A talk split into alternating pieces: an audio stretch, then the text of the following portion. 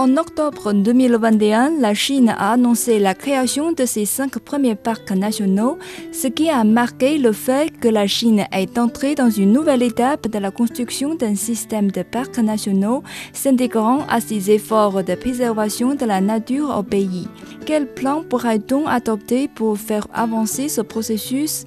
Pour Min Qingwen, chercheur à l'Institut de la géographie et de recherche de l'Académie des sciences de Chine, il ne faut pas négliger la survie et le développement de la population locale au cours de l'édification des parcs nationaux.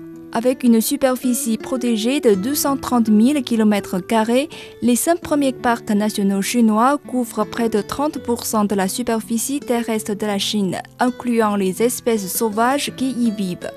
Et dans ces parcs nationaux, la plupart comptent aussi des humains. À titre d'exemple, plus de 60 000 habitants locaux habitent dans le parc national de Senjiangyuan dans la province du Qinghai, dans le nord-ouest de Chine et dans la zone d'essai du parc national de Qianjiangyuan, dont la superficie est la plus petite. On compte près de 10 000 personnes qui y habitent. Depuis 2017, Min Qingwen et son équipe se consacrent à un projet visant à l'amélioration coordonnée des fonctions écologiques et économiques des réserves naturelles.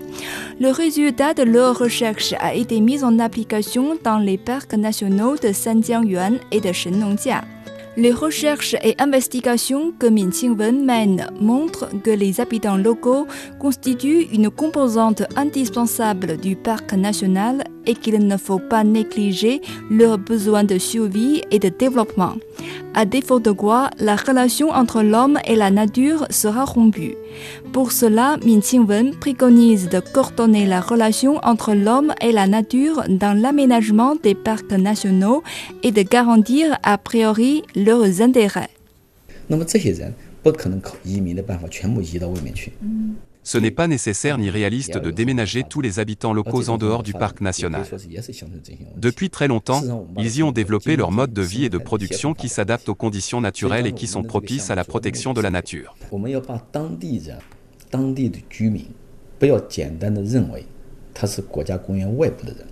Dans l'avenir, il est évident que ces habitants pourront jouer un rôle important dans la gestion des parcs. Il vaut mieux considérer les locaux comme des bâtisseurs des parcs nationaux plutôt que comme des destructeurs. Passons en revue les pratiques que la Chine et d'autres pays ont menées. La culture joue un rôle non négligeable dans la protection des réserves naturelles.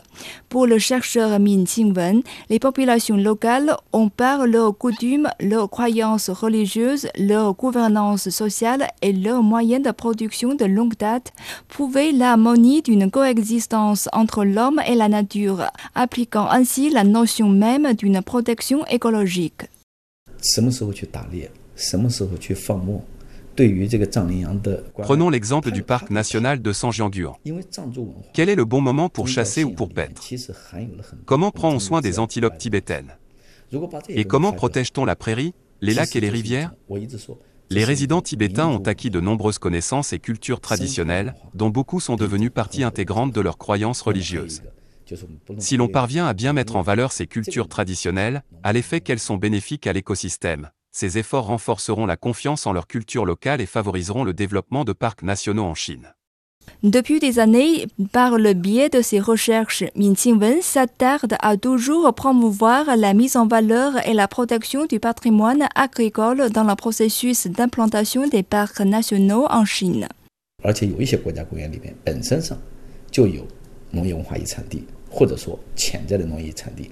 Le pâturage sur la prairie menée par les Tibétains, la plantation du riz chanlant dans le Hénan, ainsi que le thé noir du mont Ouyi, sont tous des modes de production traditionnels adaptés aux conditions naturelles. Dans ces systèmes de patrimoine agricole, on retrouve de multiples espèces traditionnelles, des techniques à caractère écologique et des cultures locales.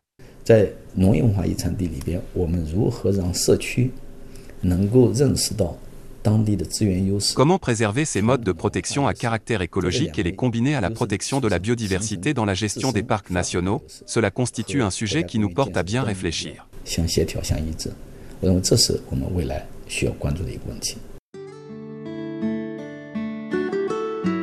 Le premier parc national du monde a été créé en 1872 aux États-Unis.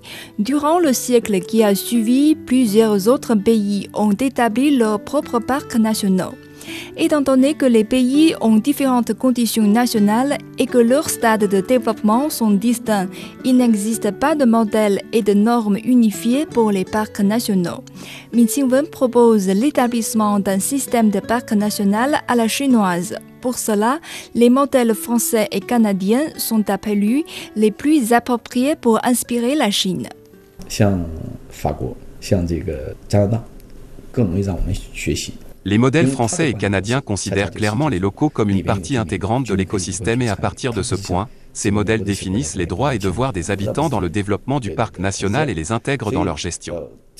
Et tout cela est justement ce que nous devons explorer de manière progressive. En Chine, nous avons vécu un bel exemple, lorsque la survie d'animaux sauvages fut menacée par une tempête de neige. Les locaux résidant dans le parc national de Sanjiangguan se sont activement mobilisés pour leur apporter du fourrage, ce qui les a sauvés. L'implantation d'un système de parcs nationaux se trouve à son premier stade en Chine. Un tas de sujets restent à être discutés, mais Min Xingwen garde son optimisme. Parce que pour lui, avec l'évolution socio-économique et la sensibilisation à la protection de l'environnement, les parcs nationaux et les réserves naturelles chinoises ont un bel avenir